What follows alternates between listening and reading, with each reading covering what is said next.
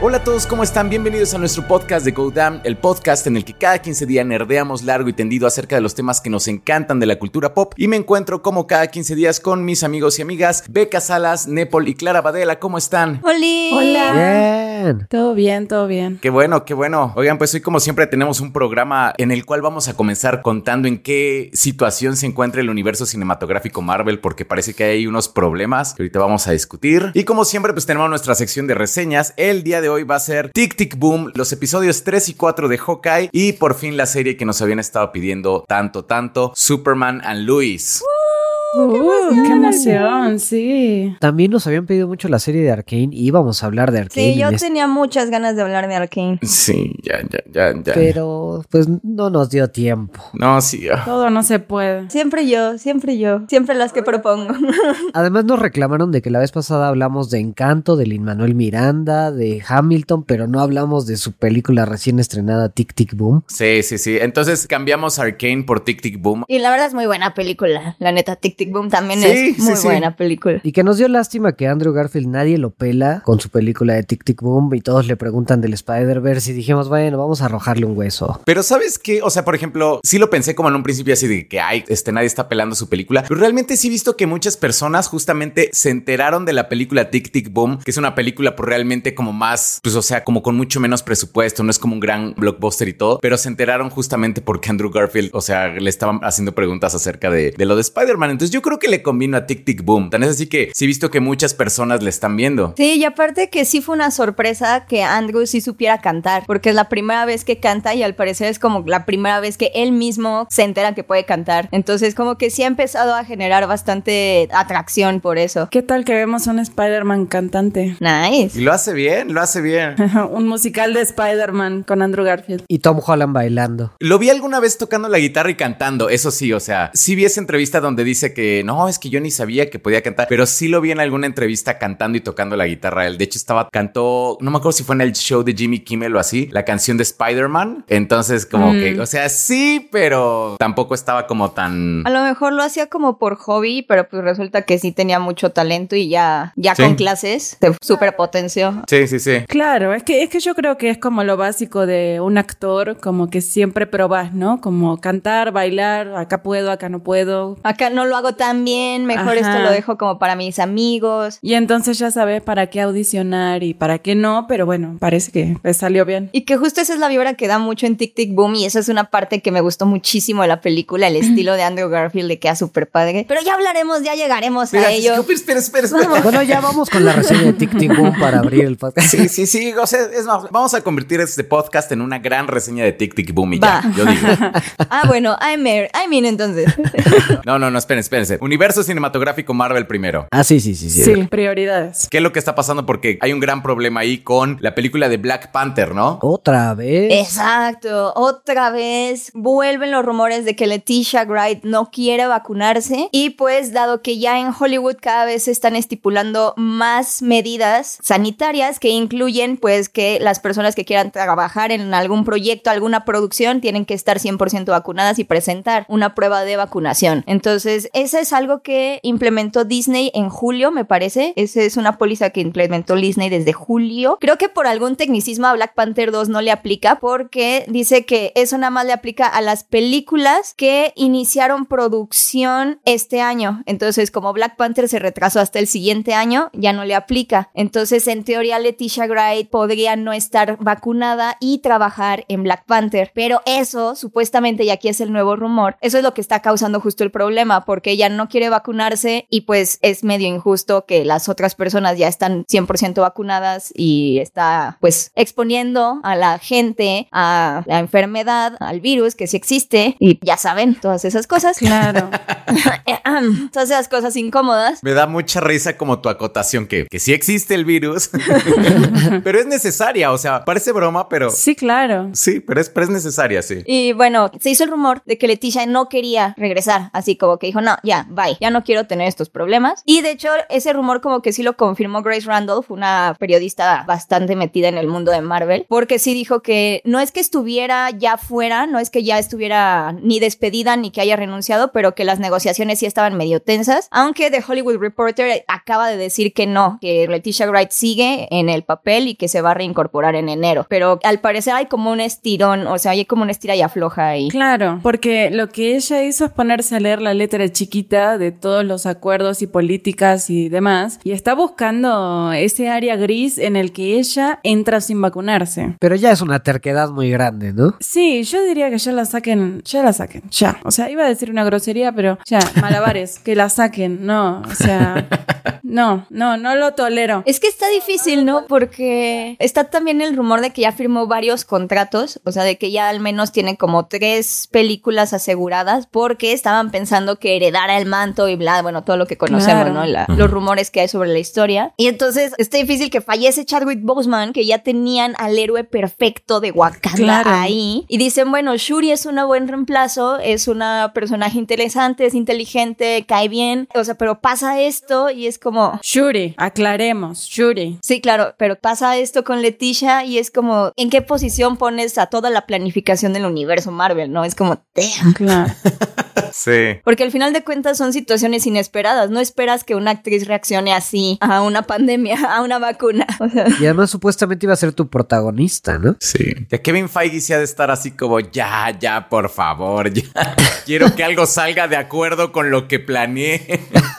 sí. Es que ha de ser muy difícil, o sea, cuando durante 10 años planeaste algo medio en secreto, ya lo sacaste al mundo, ahora ya tiene que reportar todo y entonces antes no nos enterábamos tanto de todos los cambios y hacia dónde iba, hasta que llegamos como a las últimas etapas y entonces ya dijimos, no, claro, esto va todo hacia Infinity War y Endgame y demás, pero ahora sí estamos medio en la incertidumbre de qué va a pasar, pero la pandemia vino a cambiar como todos, todos, todos los planes y es un problema tras otro problema, o sea, está lo de Scarlett Johansson, ok, lo solucionaron. Ahora tiene esto y es la protagonista y de repente entiendo que tenés que cambiar toda la historia y tenés que buscar de dónde sacás otro protagonista porque uno se te murió, la otra no se quiere vacunar, parece que se quiere morir también. Entonces es como de, ¿qué haces, no? Pero creo que justo este es el momento en el que pueden hacer algo y creo que este es el momento en el que se tienen que deshacer de esta actriz. Bueno, eso asumiendo que todo esto sea cierto, ¿no? Que digo, no sé, ya es la segunda vez que surge este rumor, ¿no? como la tercera, creo. O sea, Sí. creo que desde que Leticia Wright tuvo que cerrar sus redes sociales por haber compartido este video en donde se cuestionaba la validez o la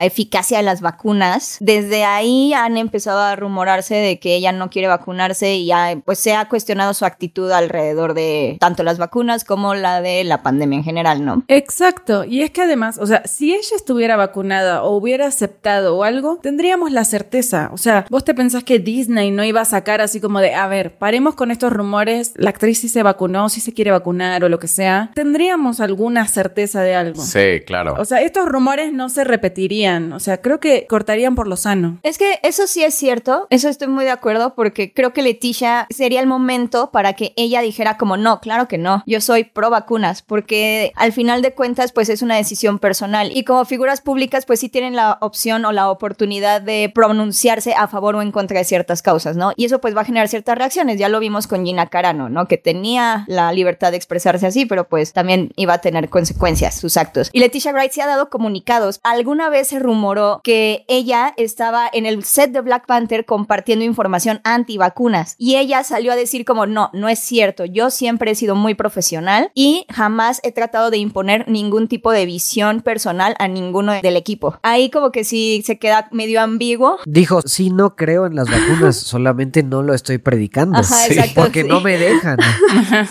Sí, como que anda diciendo eso, justo. No creo yo en las vacunas, pero tampoco ando peleándome con otras personas porque sí creen en las vacunas, ¿no? Entonces, ay, no sé. Pero es que me parece muy significativo también que, o sea, ella lo sale a desmentir esto, ¿no? Yo no quiero convertir a las personas. Ok, bárbaro. O sea, no es una religión, ¿no? Entonces, bueno. Bárbaro. es que ahora que tengo a mi mamá acá, regresé con muchas palabras así bien argentinas que usaba mucho antes. Bárbaro. A mí me recordó a Kung Fu Panda, como que bárbaro.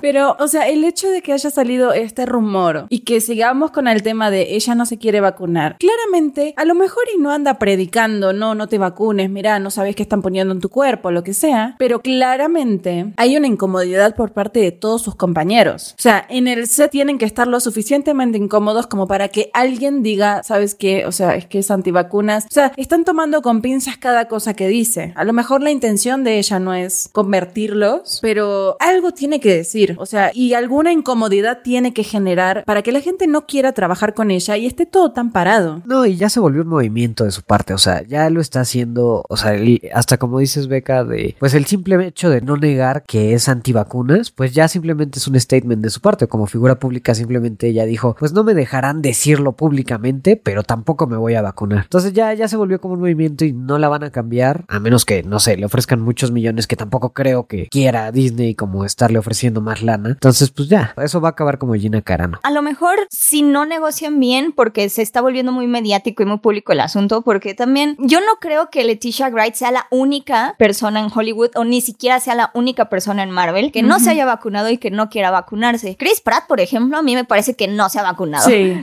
sí 100%. Tiene cara así completamente. Tiene cara de que no se ha vacunado tampoco. Y que odia a las personas gays. también, también. Pero esa es otra cosa. No lo dice, pero lo sabemos. Exacto. Entonces, es más bien como el tema de que Leticia cometió el error de hacer un comentario público al respecto y que toda la atención se le fuera a ella y pues que sí esté generando un problema para los miembros del equipo de Black Panther dadas las nuevas restricciones y las políticas de vacunación que tiene Disney, porque es como de ah, cómodo. Pero entonces a lo mejor, no sé, Disney ha de tener como problemas también con otros actores y tal vez también por eso se ve tan, tan inestable ahorita como sus, sus fases. Claro, pero probablemente, o sea, en la mayoría de los casos pueden ser parte del staff o de producción o de lo que sea, o actores que no son sus protagonistas. Entonces son fáciles como de cambiar, de, de manejar, de reemplazar o de dejarlos ahí porque no están en el foco de atención. Y esta tipa, o sea, incluso aunque no fuera tan vocal, es la protagonista, está en el foco de atención. Entonces, no sé, es una situación complicada y yo creo que lo tienen que solucionar. No sé muy bien cómo lo hagan, o sea, tendrán que sacar a Shura, pero a ver qué pasa. Pues yo digo que ya saquen a Shura, ya, presenten al nuevo personaje y con lo que sigue. sí, sí, sí. ¿Saben qué hay que hacer? Un juego que sea como una quiniela así como de Marvel de quién crees tú que está vacunado. Este sí, este no. en historias de Instagram y a ver qué dice como la gente, no sé, o sea, por ejemplo, Mark Ruffalo se ve que sí está vacunado. Sí, Mark Ruffalo. Pero por ejemplo, Chris Pratt a se le ve que no se quiere vacunar. Es que hay dos tipos de antivacunas. Están los que no sabes qué están poniendo en tu cuerpo y no sabes qué tiene la vacuna y los efectos y demás. Y están los otros más holísticos, donde tu cuerpo puede con eso, el Señor me protege, el universo me protege, son las malas vibras que vos traes. Entonces, esos no son tan vocales. Ellos confían en que su cuerpo es sagrado y puede contra el COVID. Híjole, no sé, como que siento que Chris Pratt es como de esos que dice que la vacuna es justamente la marca del demonio que nos van a poner y es como señal del apocalipsis. Porque si hay, si hay personas que piensan. Yo creo que Chris Pratt cree en el 5G, así también. Sí. Es más, podríamos hacer un juego de ¿en qué cree Chris Pratt? Sí, saquen sus teorías más locas. Cree que puede hacer la voz de Mario. Ajá. La del Grinch. sí, la verdad yo sí siento que Chris Pratt le quiere entrar al doblaje de voz para que ya su cara no esté en todos lados, pero oh sorpresa, el internet se encarga de hacer lo contrario. Pero mejor pasando a grandes historias animadas donde sí hay un excelente doblaje de voz. Como ven el nuevo tráiler de Into the Spider-Verse. ¡Qué emoción! Sí, sí, sí, qué emoción. Amo Hailey Steinfeld, la amo con locura. Ahora que la veo como Kate Bishop. Yo creí que se iban a esperar al final de a los postcréditos de, de No Way Home para mostrar este tráiler. No sé por qué creí que lo iban a aguantar hasta entonces. Que dicen, dicen, dicen, dicen que va a haber un tráiler de Doctor Strange in the Multiverse of Madness. Seguramente sí. ¿Ah, sí? ¿Sí? Son los rumores. Uf, eso estaría bueno. ¿Y el tráiler cómo lo vieron? Está padre ver como a Miles Morales como un poquito más grande, ¿no? O sea, sí se ve como Sí. que pasaron, no sé, o sea, sí se le ven como un par de años más. Pero es lo que no entiendo, porque al inicio pues se ve que pues estaba hablando con Gwen, ¿no? Y, o sea, pero como minutos después de que acabó la película anterior. Eso sí. Pero quién sabe, a lo mejor nada más como es como cuentan lo que pasó en esa vez y después ya es como en el futuro. A lo mejor vi, ¿cómo se llama? O sea, lo que vi en un meme de internet es que a lo mejor él se ha quedado escuchando la misma canción un montón de veces Ah, sí. porque le recuerda a Gwen, entonces por eso... Ah. Eso está Oh, chido. eso Qué cursi. Qué cursi. Me gustó cuando vio su dibujo y dijo, yo también te extrañé. Ah, ya sé, es muy bonito. Me gustó, me gustó mucho lo que vi también, o sea, que nos mostraran que van a seguir jugando con la animación y los estilos y todo eso, la verdad me gustó. ¿Saben si están involucrados estos Phil Lord y Christopher Miller también? O sea, sí, ¿no han cambiado como al equipo creativo? No. No. Ah, qué genial. Así como sí, Sony.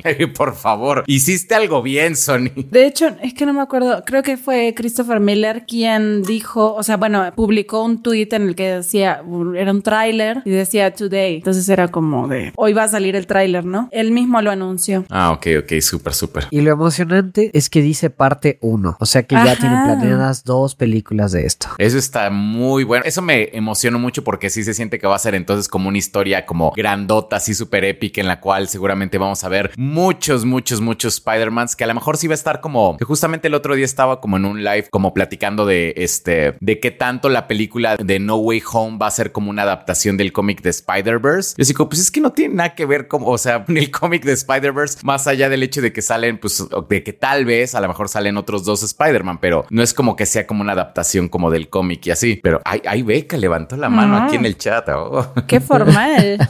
Qué forma. Qué formal. Quiero que termines tu oración. Pero siento que esta película de Across the Spider-Verse creo que sí puede ser como una adaptación un poquito, digo, a lo mejor no va a seguir como la historia, pero a lo mejor hay partes que se pueden parecer más, más por el hecho de que sí pueden introducir a muchísimos, ¿no? Así como que a lo mejor Claro. que al Spider-Man de la serie animada, eh, no sé, Spectacular Spider-Man, que por ahí ha habido rumores también, ¿no? Cedo la palabra, Beca. Sí, por favor. Ah, bueno, sí, Lord Miller siguen produciendo y siguen estando detrás de esta gran producción que ya dijeron que vamos a ver nuevamente cómo van a reinventar el mundo de la animación en esta película, pero sí cambiaron a los directores. En la primera película los directores habían sido Peter Ramsey, Bob Priscetti y Rodney Rodman y ahora van a ser Joaquín Dos Santos, Ken Powers y Justin Thompson, pero realmente se mantiene casi casi intacto el equipo creativo y también la animación. Bueno, no, ¿eh? Porque también estoy viendo que el guion, la vez pasada, esa vez sí lo escribió Phil Lord. Ay, ahora no, es cierto. Sí, lo está escribiendo David Callahan. Digo, la historia la siguen creando Phil Lord y Christopher Miller con David Callahan, pero él va a escribir el guion. Pero pues yo creo que, o sea, sigue siendo como parte de la, o sea, de la misma esencia. No creo que vaya a cambiar. Ajá, a mí me suena como a algo muy planeado, a algo muy grande también, ¿no? O sea, también el hecho de que sea parte uno, esto es un gran plan y el hecho de que estén sumando gente al equipo, a mí se me hace como algo positivo, como muy planeado, como, ¿sabes qué? Quiero que lo escriba este porque yo me voy a centrar en la historia y ustedes se van a centrar en dirigir y demás. A mí me da mucha confianza y creo que ellos saben muy bien elegir a su equipo y el hecho de que digan que van a reinventar una vez más el tema de la animación, yo confío en que sí, porque lo hicieron, lo hicieron más de una vez y esta película es así la cúspide, bueno, Into the Spider-Verse, pues, de lo que es la animación, o sea, es una joya, es una maravilla. Es que la verdad es que todos los proyectos en los que han estado han hecho cosas muy, muy, muy interesantes, ¿no? Estuvieron como en lluvia de hamburguesas, este, se alejaron a tiempo de la película de Han Solo. Sí. Eso también es como algo que Para hay hacer que... Into the Spider-Verse. Sí, sí, sí, eso está, eso está chido. También hicieron 21 y 22 en Jump Street, que esas sí fueron live action y a mí me gusta. O sea, creo que tienen algo muy especial. Son Sí. muy buenas esas dos películas. ¿Sabían que se supone que ellos iban a ser los directores de la película de Flash de DC? ¿A poco? Sí, ellos, eh, o sea, antes de Andy Muschietti, antes de quién más estaba por ahí, el, el que hizo a este Robert Zemeckis también estaba también por ahí y todo. ¿A poco? Pero antes ellos eran los que estaban contratados y lo rechazaron para irse a trabajar a la de Han Solo. Ya. Mm. Sí, sí, sí. Hubiera estado muy bien.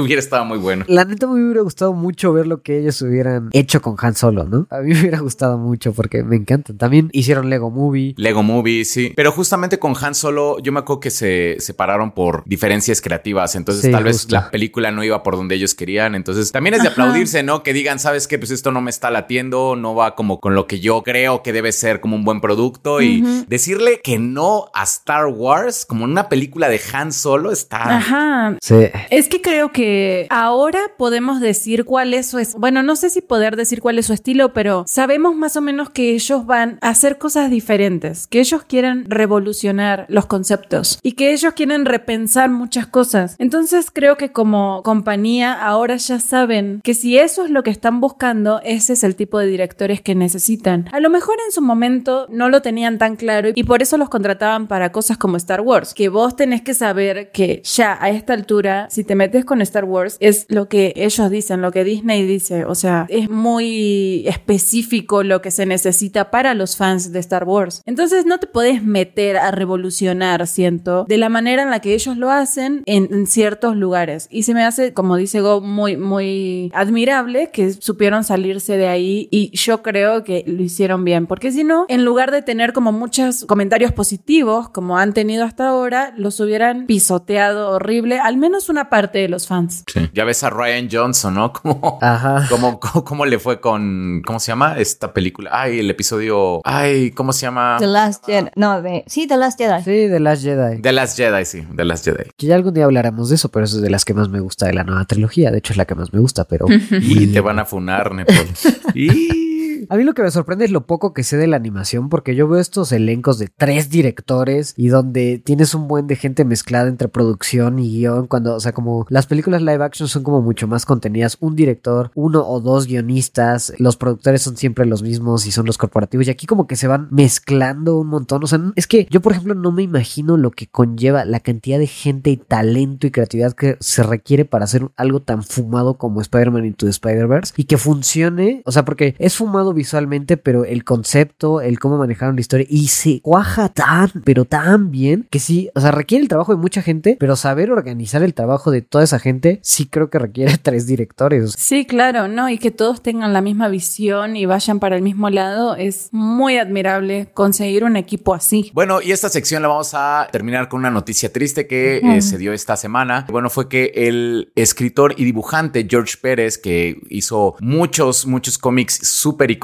particularmente, por ejemplo, es muy conocido por sus- su etapa en DC, este, anunció que tiene cáncer, que realmente ya le quedan como de medio año a un año de vida, es como el pronóstico que le dieron los doctores. Este, dijo que no, que, eh, bueno, da una carta como muy bonita realmente, es como muy, Sí. muy entrañable de cómo está contento con su vida, cómo va a tomar tiempo para sacarse fotos con algunos fans, para firmar algunos cómics. Y pues es una lástima porque es como de esas leyendas, ¿no? O sea, por ejemplo, lo que hizo en los ochentas con los Teen Titans, lo que hizo con Wonder Woman, creo que de los Wonder mejores Woman. runs de toda la vida de Wonder Woman, o sea, fueron de, de George Pérez. La crisis en las tierras infinitas fue dibujada por George Pérez, ¿no? Eso es lo que yo quería decir. A mí sí me duele muchísimo porque yo sí soy súper fan de George Pérez y de Mark Wolfman. Y es bien triste porque también él fue uno de los artistas que hizo el look definitorio de muchísimos personajes. O sea, por ejemplo, el look de los Avengers de los 70, él fue el que los, el que los hizo. El, el Iron Man súper amarillo con rojo así incandescente que todos conocemos y el Thor con la melena rubia y su capa azul también es como, como bien icónico y fueron los diseños de George Pérez. Y luego con la creación de Teen Titans, que logró hacer un equipo de superhéroes jóvenes que no fueran como un subproducto nada más como de los X-Men, sino que tuvieron su propio estilo, que tuvieron como también sus propias historias, su propio desarrollo y que ya están también como grandes, grandes íconos de DC. O sea, tan solo ver a Cyborg y Nightwing y Raven e incluso Chico Bestia, la popularidad que tienen es enorme. Sí. George Pérez los creó. George Pérez hizo un crossover buenísimo también de los Teen Titans con los X-Men. Y bueno, lo que tú dices, ¿no? Lo Go con todo lo de la crisis infinita. Él fue uno de los grandes exponentes de la era de plata de los cómics, o sea, en donde todo ya estaban como historias cósmicas multiversales que se están volviendo ahorita súper famosas en los superhéroes. Él fue uno de los grandes exponentes que no nada más como que ofreció grandes historias historia, sino también le dio como el look definitorio. O sea, estos rayos láseres me encantan, así rojos, amarillos, los peinados de Starfire y de Wanda, así como súper ochenteros, afros, pero pelirrojos. O sea, era bien, bien especial en cómo diseñaba los personajes y cómo creaba las historias de ellos. Era también como muy personal, muy íntimo. A mí me encanta, es como, yo lo, lo amo y para mí sí es una, es una tristeza muy grande. Sí, o sea, por ejemplo, como que hoy en día sí consideramos a los Teen Titans como toda una franquicia y hay toda una generación que vio la caricatura de los Teen Titans y todo, y Chico Bestia y Raven, y son personajes que ya conocemos, pero en los 80 realmente a nadie le importaba un carajo ninguno de estos personajes. Claro, eran muy menores, sí. Sí, no, eran como, ah, pues es el sidekick de Batman, el sidekick, eh, por ahí estaba el de Flash y así, y realmente él fue una de las personas que cimentó, o sea, a este grupo que ahorita,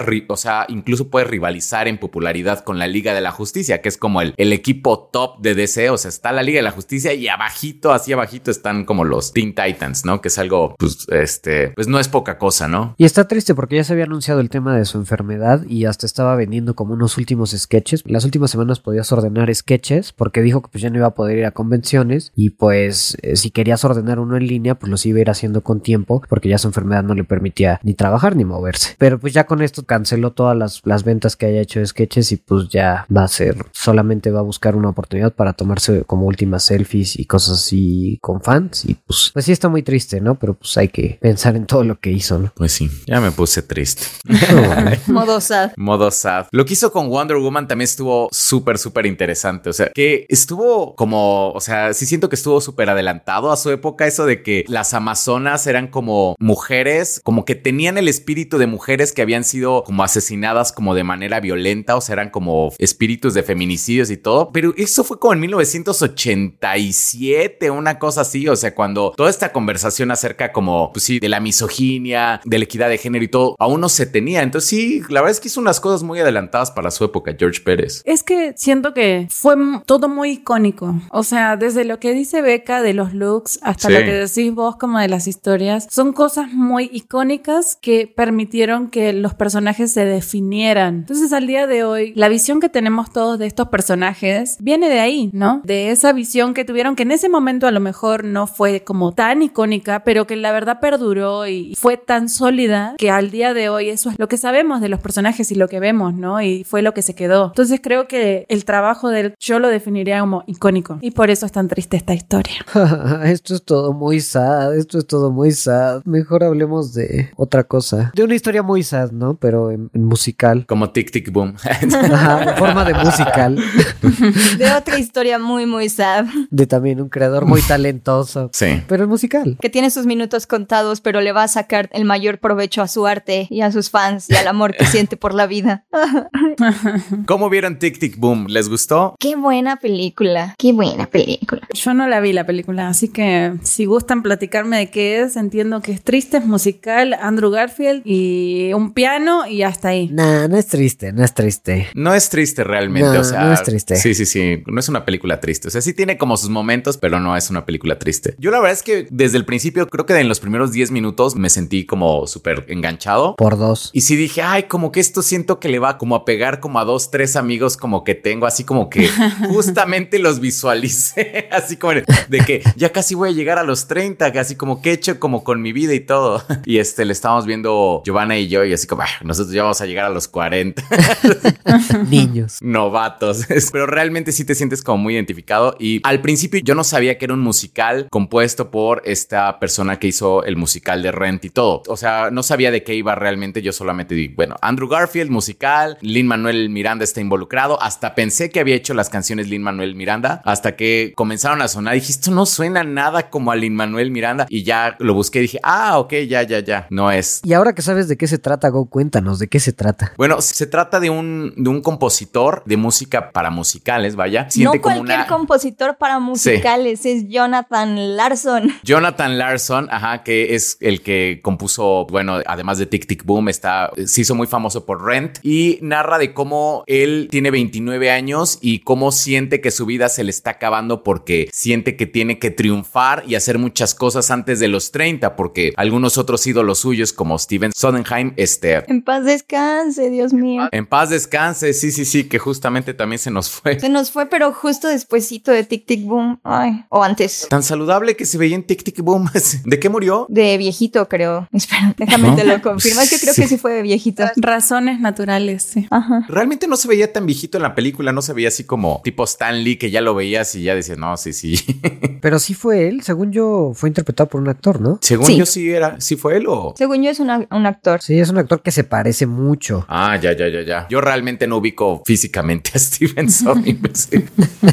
Solo su arte. Solo su arte. Sí, lo, se llama Bradley Whitford, el actor. Ah, ya, ya, ya. Estoy viendo lo de la muerte. Que no estaba enfermo, o sea, no te dan como una causa de muerte, solo te dicen que no estaba enfermo y la muerte fue repentina. Pero ya también tenía 91 años, entonces puedes asumir que, Ah, ok, sí, sí, sí, sí. que pues fue de viejito. Dice por viejito.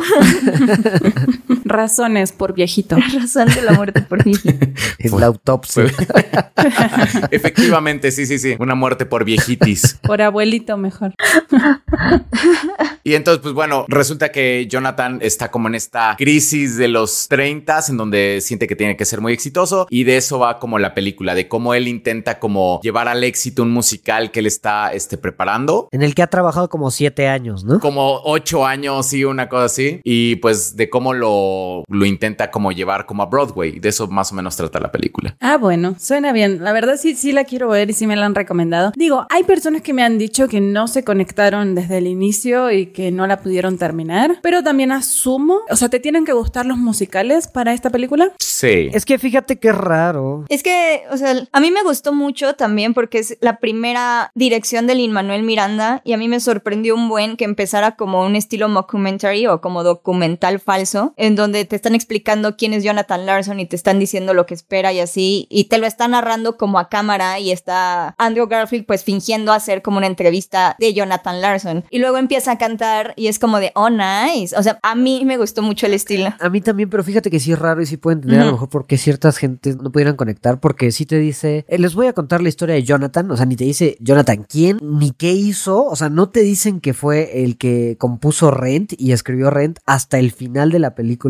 no te dicen como nada de contexto, les voy a contar la historia de Jonathan, casi casi un tipo grandioso, y todo lo que voy a decir es verdad, excepto lo que se inventó Jonathan, ¿no? Y, y ya es como sin ningún contexto entras a una película y creo que sí tiene un formato raro, que a mí en lo particular me gustó mucho, Ajá. porque vas cambiando entre una presentación que él tuvo, una especie de monólogo que tuvo donde contó su historia, que es sobre lo que está basada la película, sobre las historias que él contó de sí mismo, y se mezcla entre como esa reinterpretación de esa presentación que tuvo, donde va contando, y luego la interpola con escenas musicales, donde vas viendo su historia a través de la música. No siempre, eso, eso también es como curioso, no toda la película está cantada, pero sí hay partes que canta y otras que son un drama totalmente que también está muy bien actuado. A mí en lo particular me gustó mucho, mucho, porque mezcla muy padre como te- el tema de pronto entrar en un musical y de pronto estar normal, o sea, y es una historia muy sencilla de, de alguna manera de contar y la hace muy interesante Lin Manuel Miranda en la dirección. Me gustó mucho cómo dirigió esta película. Ok,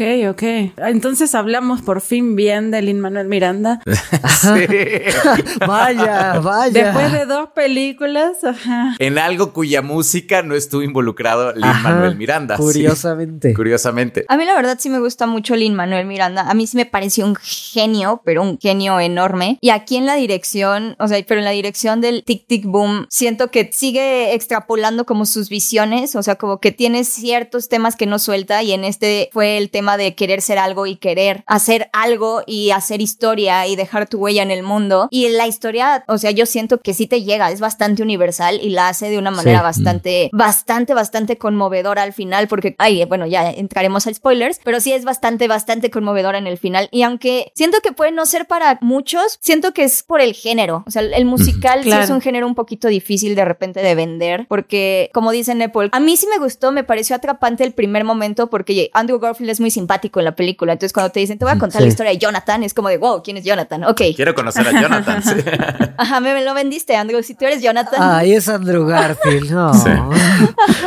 Exacto. Pero de repente se pone a cantar, ay, es un musical. Lo vi con un amigo y sí puso cara de, ah, es un musical. Y ya se puso a hacer otras Claro. cosas y es como de, ay. Y porque además no es un musical estilo de Greatest Showman, que es una mala película con muy buena música, donde, o sea, como que vive del espectáculo musical así Claro. fuerte. No, es como música tranquila. Están en el DEP hablando de cómo son muy bohemios, que digo, está basada en una rola de Rent. Qué buena canción. Ajá, esa canción me gustó. Oh, oh, oh, oh, oh, Bohemia.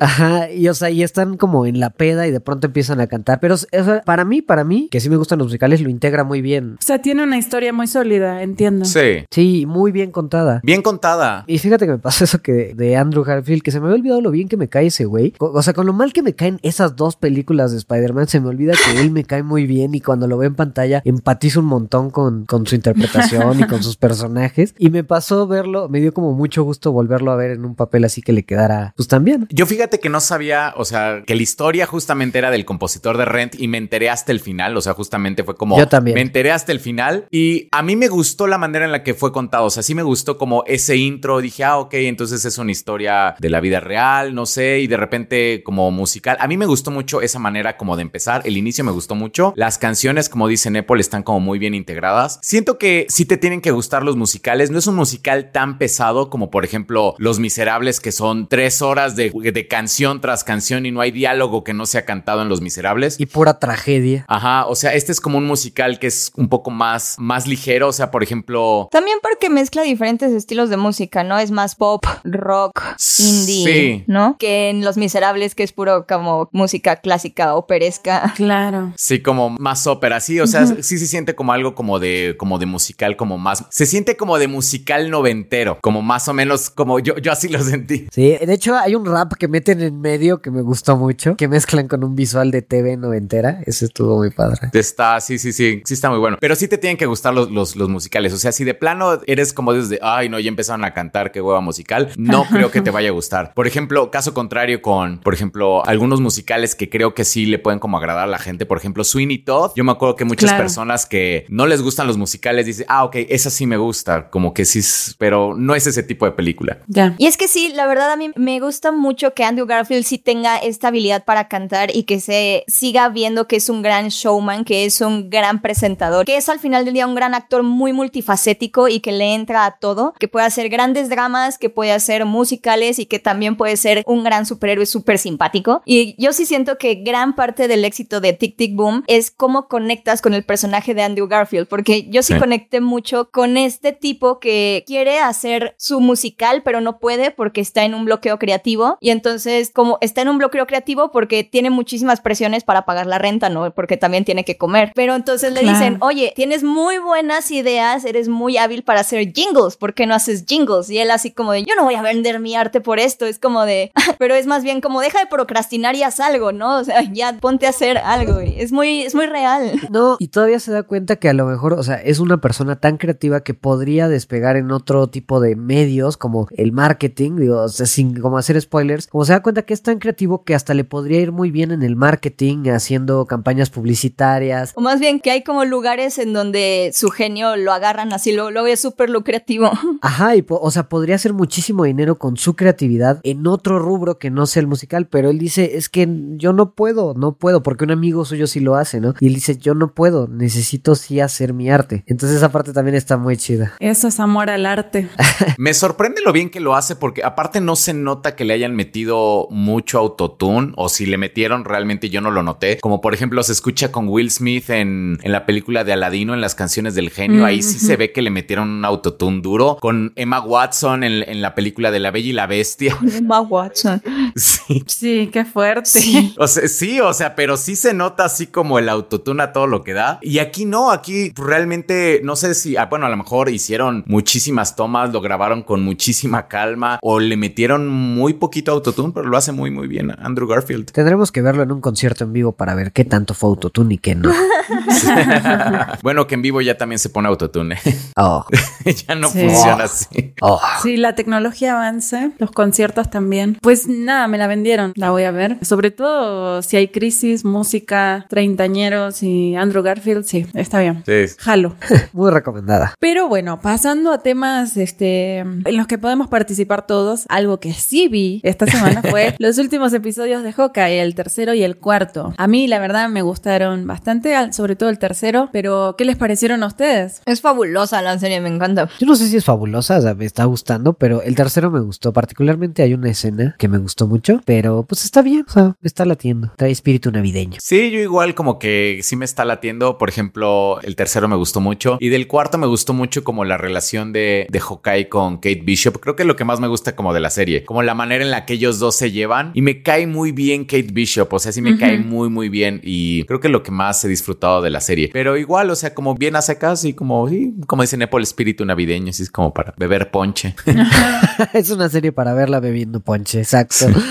que sí, eso es, ¿no? O sea, creo que esto ya lo dijimos le- el capítulo pasado, pero creo que la gente está esperando otra cosa de la serie, algo de más acción y es una serie navideña, es una comedia navideña y es muy bonita, a mí me encanta la música, así cuando ponen este como música navideña y como medio de misterio, como me encanta. La verdad la estoy disfrutando mucho. O sea, creo que la estoy disfrutando como disfrutaba, por ejemplo, WandaVision y la estoy disfrutando mucho más que Falcon and the Winter Soldier. La estoy disfrutando más que What If. O sea, sí. Sí, yo también, la verdad. A mí me, me da risa como la gente que dice como, oh, inclusión forzada por Yelena Belova y por que Kate Bishop y demás, cuando realmente la serie trata de un papá blanco, conservadorish, o sea, de centro, que ya lo único que quiere es irse a cenar con su familia y está harto de las temáticas superheroicas, está aburridísimo, mientras que Kate está como al principio saltando alrededor de él, así como de, oh, te amo, pero ella también es súper cool y entonces en realidad también es súper independiente. Y cuando se da cuenta de que es en realidad un papá y ya es como cuasi boomer, es como de, ah,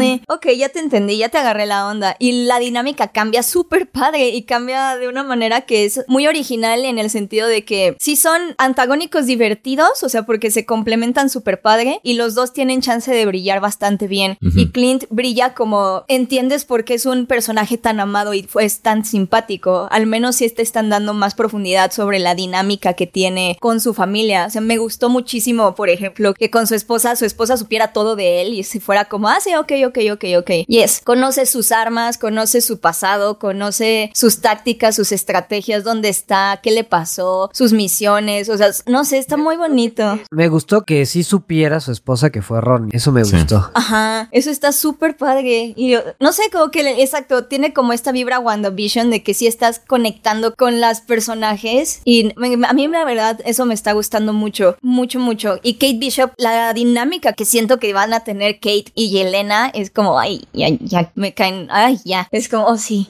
¿Saben qué otra cosa está súper interesante de la serie? Este, cómo presentan como a Clint. O sea, sí es como muy navideña, muy navideña, pero creo que hacen un mejor trabajo que la serie de Falcon y Winter Soldier, presentándonos como algunas consecuencias de lo que significa ser un superhéroe, pero sin poderes. O sea, digamos como un, un personaje como muy humano, como con todos estos, pues, dioses y personajes como Claro. míticos y tecnológicos. O sea, por ejemplo, ves como un Clint así como súper cansado, que a pesar de que está como inmerso en esta atmósfera navideña, pero sí lo ves como muy como pues fastidiado como de todo esto, como de, de ser un superhéroe. Ves las secuelas que le ha, o sea, que le ha causado, que lo del oído, ves que le duelen los golpes realmente, que es algo que también se ve como en los cómics de Hawkeye. Entonces creo que esto, esto sí es como de las partes que más me han gustado de la serie. Sí, es que creo que algo que me gusta mucho es que sí, sí es una comedia navideña y tiene todo el espíritu, pero también es más realista. O sea, sí toca así como de consecuencias de la gente normal en un mundo con los Avengers, ¿no? O sea, y sobre todo, y te lo muestran tanto desde adentro como desde afuera. O sea, desde adentro con Clint, desde afuera como con Kate, de que cómo no vas a ser un ejemplo a seguir. O sea, si sos Hawkeye, o sea, por supuesto que te amo con locura, soy tu fan número uno, por favor, firmame mi arco. Y me, gusta mucho la interacción entre los dos mundos, ¿no? Cómo lo ven uno desde adentro, el otro desde afuera. Y eso, ¿no? Que es muy realista y te muestran el trabajo realmente que hizo el running, ¿no? Así, sí, sí se ve así toda la sangre en la pared, o sea, no, no era nada misericordioso, no era tan superhéroe, no, o sea, era una, una persona con la que tener cuidado y que tiene sus consecuencias y él es muy consciente de eso y se nota y me gusta. Sí, a mí fíjate que por más que, o sea, sí me está pareciendo como una serie leve,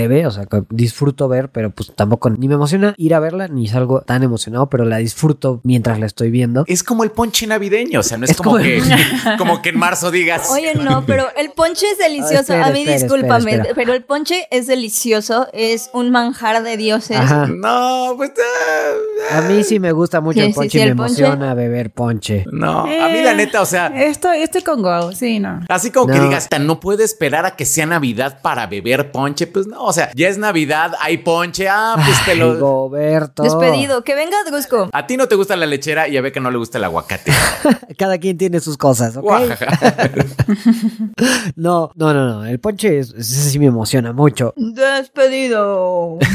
La serie de lo que más me está gustando justamente son esa, como dijeron, la interacción entre Clint y Kate me gusta mucho. Y sí me está gustando mucho ver tal cual lo que dicen, ver este Vengador como con secuelas de estas batallas con los dioses. A mí, o sea, la escena en que está hablando por teléfono con su hijo y no tiene su aparato a- Ay, auricular sí. y Ah. Kate le empieza a escribir lo que dice su hijo, me gustó mucho, mucho, mucho. Mi corazón. Sí, o sea, eso Sí. estuvo muy padre. Tiene algunas cosas que dices, güey, están haciendo unas cosas muy bien en esta serie. Y hay cosas como que la neta el misterio me aburre. O sea, el tema de los sweatpants y toda la organización secreta me super da igual. Ahorita me da súper, súper mega da igual. Sí, sí es cierto.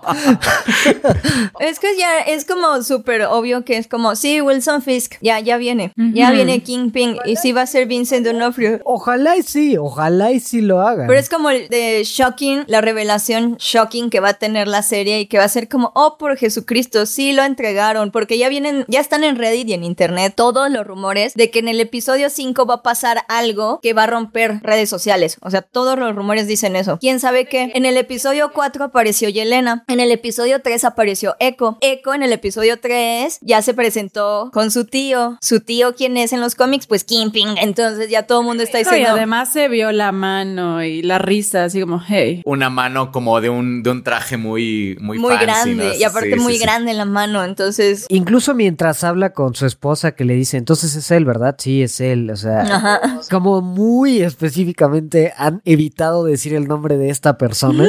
y entonces sí, No, y además, o sea, como te dicen, hay alguien más arriba. Sí, alguien muy grande. Así, y ancho y calvo, pero muy elegante ciertamente. pero muy elegante ciertamente. Y la esposa de Clint, sí, sí, sí, sí, sí, sí. ¿Quién será? ¿Quién será? Entonces como que ese tema en particular me da igual. Sí. Me- Lo disfruté ahora más con la acción porque creo que la acción del tercer capítulo está muy padre. Ay, es una maravilla. Sí. Sí. Creo que la cinematografía de ese episodio, creo que por eso me gustó tanto. O sea, bueno, ya entrando con spoilers, ¿no? Ya Sí. nos vamos. Sí, sí, sí. Pero toda la escena del carro en la que él está manejando y Kate está tirando, la cámara está girando 360 Exacto. mientras muestra todo, se me hizo Sí. precioso. O sea, un trabajo cinematográfico precioso. Así, se me hizo muy de película. Sí, cañón. A esa escena me refería hace rato. Me gustó muchísimo esa escena adentro del carro y viendo toda la dinámica de la conversación mezclada con la acción. Y la música. Ajá. Y, y la, la toma lento. Se me hizo muy bonita. Muy bonita. Un trabajo muy bien hecho. Creo que el tercero ha sido el mejor. O sea, tiene esa parte de acción, tiene la, la conversación telefónica con el hijo a sordas. eh, no, a sordas. Ah, so- Es- sí, a sordas es el a ciegas Sí. del oído. Ok.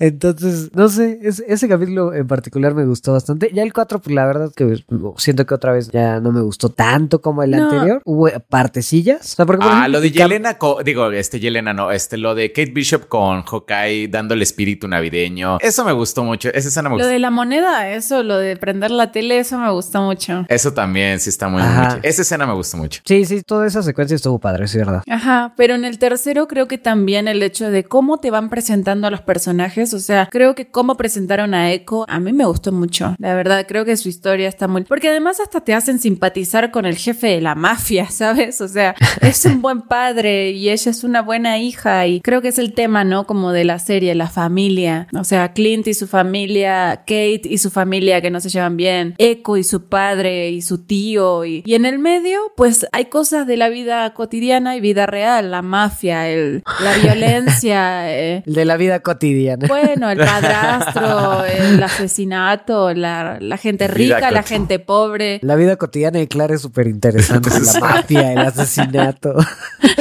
La gente rica, la gente pobre. La gente rica, sí, es como sí, algo con lo que todos podemos empatizar. ¿Saben quién me desespera un poco? La mamá de Kate Bishop. Como que nunca se preguntas de nada. O sea, como, ah, sí, hay un vengador en mi casa, está en una misión. O sea, no es como, pero ¿por qué? ¿Cómo la conociste? ¿De dónde? O sea, como, ¿cómo funciona? Ah, ok, está bien. Como que toda la realidad la acepta así como que le dicen algo a la mamá y la mamá es como, ah, ok, sí, sí, sí, claro, sí, sí entiendo. Eso me desespera mucho. Sí, pero a la vez es como que no sabes si es buena, no sabes si es mala, no sabes si es tonta, no sabes si es muy lista. Eso me genera como conflicto y no sabes si está bien con el marido, no sabes si está mal, no sabes si está de su lado o no. Y no sabes si el marido, o sea, yo creo que es un estúpido, pero a la vez siento que se- te lo pintan como el malo y a la vez siento que no tiene nada que ver y solamente es estúpido. Que debo admitir que me dio risa cuando dijo el refrán mal. Ah, sí. Que siempre dice los refranes mal. me- eso me hizo.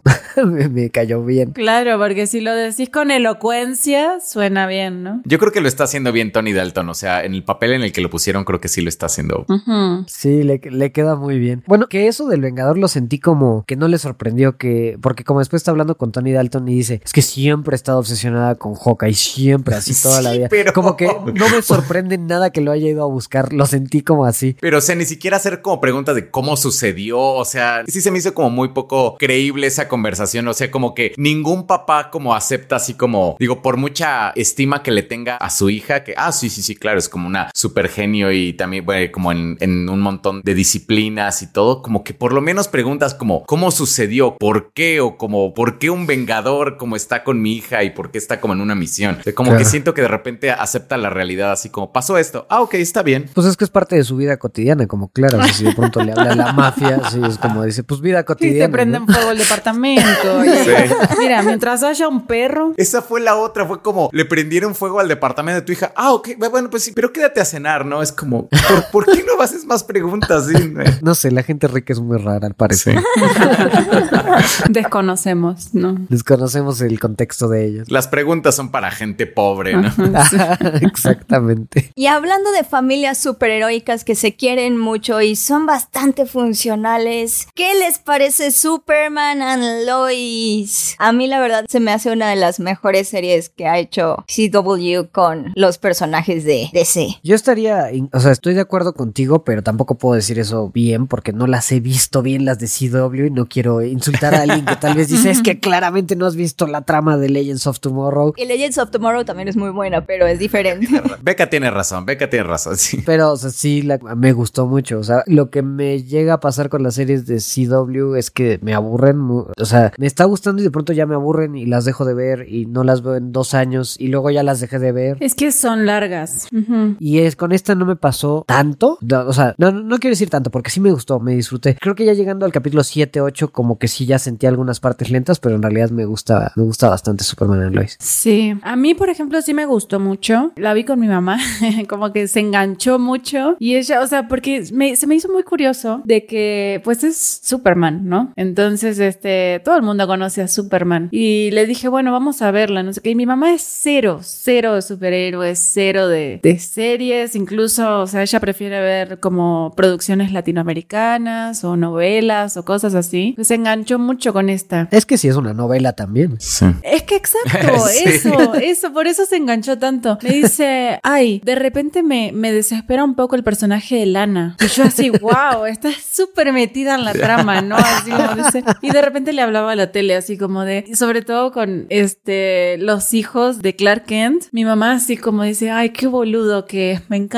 Eh, Así como que le hablaba a la tele y a los personajes. Y sí, totalmente, la verdad es que la disfruté mucho, pero sí estoy de acuerdo de que está larga. Y es un formato como de 15 capítulos con 40 minutos cada uno. Creo que ya no estamos tan acostumbrados Sí. a ese tipo de formatos, que son más de tele, ¿no? O sea, que es mucho la razón, como dice Nepal, por la que yo dejé de ver, por ejemplo, Arrow o Flash o cosas así, porque me consumía demasiado. O sea, me exigía demasiado tiempo y dedicación para seguir todas las historias y tenía que ver cuatro series y todas de 40 minutos. Y entonces, como que es un compromiso grande. Pero creo que esta está bien como para ser primera temporada y bastante independiente y la historia es bastante sólida. Me gustó y los personajes me gustaron mucho. Yo, por ejemplo, a mí me encantó este, la manera en la que presentaron a Superman y sobre todo en el momento de su vida en el que lo presentaron. Sí. Es algo que no habíamos visto, creo que en, bueno, o sea, en el cine no lo hemos visto y en series tampoco lo, lo habíamos visto, que ya como un Superman como papá en ese momento de su vida. Eso se me hizo como muy, muy, muy interesante. Me está gustando, nada más que sí siento como que hay que hacer como, no sé, como que siento que tengo como que hacer como la aclaración de que es una serie de CW y se nota que es una serie de CW porque tiene como todos los clichés como de las series, así como de esos momentos como cursis, dramáticos. Totalmente, sí. De es que no sé si voy a ser lo suficientemente poderoso, que eso exactamente igual como lo que Flash decía, es que no sé si voy a ser lo suficientemente rápido y Oliver Queen, es que no sé si puedo como salvar a la ciudad. Entonces como Ser lo suficientemente rico.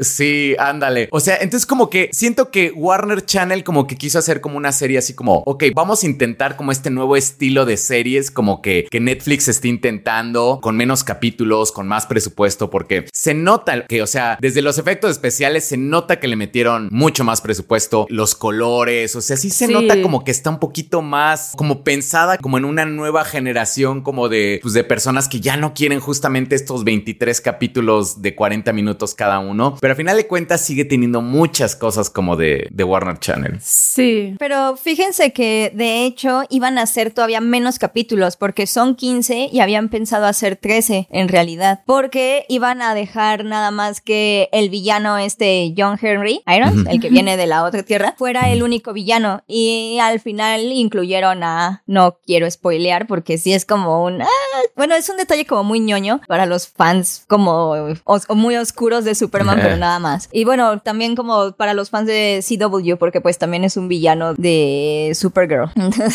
Yo les quiero preguntar, porque no vi más que como tres capítulos de Supergirl, ¿qué tan conectado está esto? Porque entiendo que son los mismos actores, por ejemplo, de Lois Lane, bueno, Superman. Entonces, ¿qué tan conectado está esto con Supergirl? ¿Son del mismo universo o no? Digo, no le afecta en nada a la serie, nada. O sea, la Sí. serie vive independientemente, pero les quería preguntar eso. Ustedes que sí vieron todo. Cambia. Es que es como otra tierra nada más, pero son como personajes, son los mismos personajes de otras tierras. Ok. Mm, Porque no. sí cambia. O sea, de hecho no son los mismos actores ni nada. Es que sabes que está como raro porque, por ejemplo, este creo que tiene que ver el hecho de que existió la crisis en las tierras infinitas. Después de las crisis en las tierras infinitas cambió porque antes, o sea, por ejemplo, cuando este Superman de este actor Tyler salía con Supergirl, todavía no tenía como a sus gemelos. De hecho, Louis Lane este iba a tener un hijo y por eso se fueron como a Krypton. Entonces, después de las crisis en las tierras infinitas, cambió esto completamente y ahora ya tienen dos adolescentes. Yo pensé que era otra tierra completamente diferente. Dije, bueno, a lo mejor ahora ya viven como en otra tierra, pero en un capítulo sale un personaje central de Arrow, sale John Deagle. Tienes John razón, es cierto, sale John Deagle. Por eso que pregunté, porque, o sea, bueno, yo no sabía que estos eran los actores más que el Superman, no sabía que eran los mismos actores que en Supergirl. Pero cuando salió John Deagle dije, a ese güey sí lo ubico porque sí, Sí, me eché claro. cinco temporadas de Arrow. Entonces quería saber si estaba conectado. Yo justo pensé que se habían ido a otras tierras porque a pesar de que sí son los mismos personajes, eran como un poco diferentes. Sí. O sea, entonces era como de, ah, no, entonces es como él la versión de esta tierra en donde se fueron el Superman y la Lois de Tyler Hoechlin. Y ay, no recuerdo su nombre.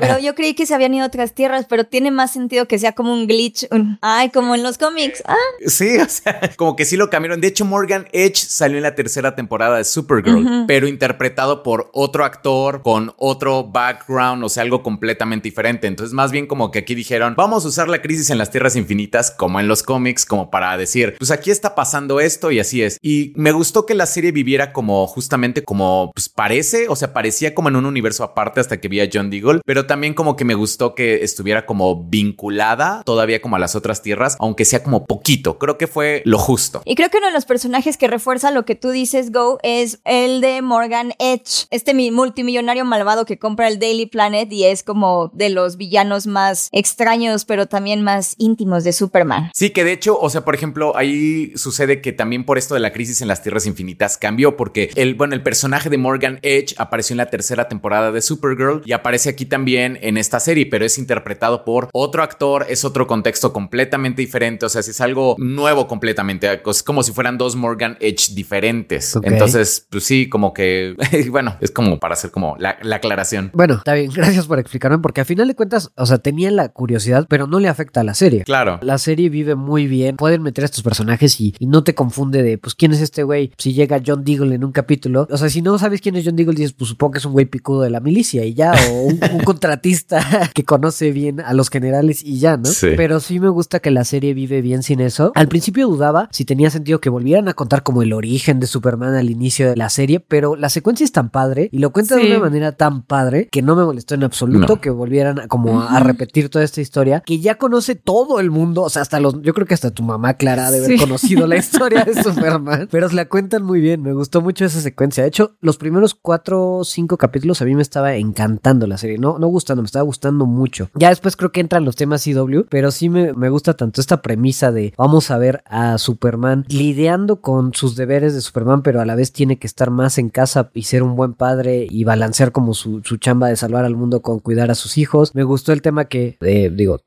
esto no es spoiler, quien tiene, de sus hijos uno tiene un trastorno de ansiedad social y, le cuesta mucho trabajo socializar con otras personas, mientras que el otro es un tipo súper popular. Entonces, como que armaron muy bien, en los primeros cuatro capítulos setean muy bien la dinámica familiar de que es como muy diversa y no porque Superman va a tener una familia perfecta comiendo pay de manzana al asta bandera, sino que tiene problemas, ¿no? Y verlo lidiar con ellos es como lo que me gusta. Es que lo que a mí me gusta mucho es que te plantean muy bien la dualidad entre, o sea, estamos muy acostumbrados a ver a Superman como el hombre perfecto, que ve por la verdad y la justicia y tiene estos valores bien plantados y demás, pero lo que nos muestran acá mucho es su parte humana y su parte humana lo llevó a enamorarse, a casarse y a tener hijos y sus hijos y su pareja son humanos. Y entonces en la dinámica familiar de cuatro humanos, pues es complicada. O sea, creo que todos sabemos lo que es tener una familia, si sea buena o sea mala, y tener conflictos. En todas las familias hay conflictos. Entonces, creo que sí, como dice Gobo, es algo que no habíamos visto esta parte, la humanidad, digamos, de Superman. Y creo que es algo que muestran muy bonito y creo que tal cual, en los cuatro primeros episodios lo plantean muy bien. Y me gustó mucho también de que la serie se llama Superman and Louis. Y sí le dan mucho protagonismo y sí ves mucho el trabajo en equipo y constantemente estás viendo las pláticas de pareja, así como de niños, se van para arriba y platican, se ponen de acuerdo, la trama continúa, pero siempre continúa a partir de una plática de pareja, ¿no? Porque son ellos y la serie es sobre esa pareja. Y eso me gustó mucho, es un enfoque muy, muy bonito y creo que, que lo hacen muy bien. O sea, creo que muestran lo que quieren mostrar, que es la dinámica de pareja y familia. ¿Sabes que está muy padre? Que, por ejemplo, que ocupan esto como de los gemelos, o sea, como para poner a Superman en una posición que realmente nos podemos relacionar con él. Porque, o sea, creo que una de las mayores críticas y algo de lo que hace que Superman sea un personaje tan difícil de escribir es que luego es demasiado perfecto.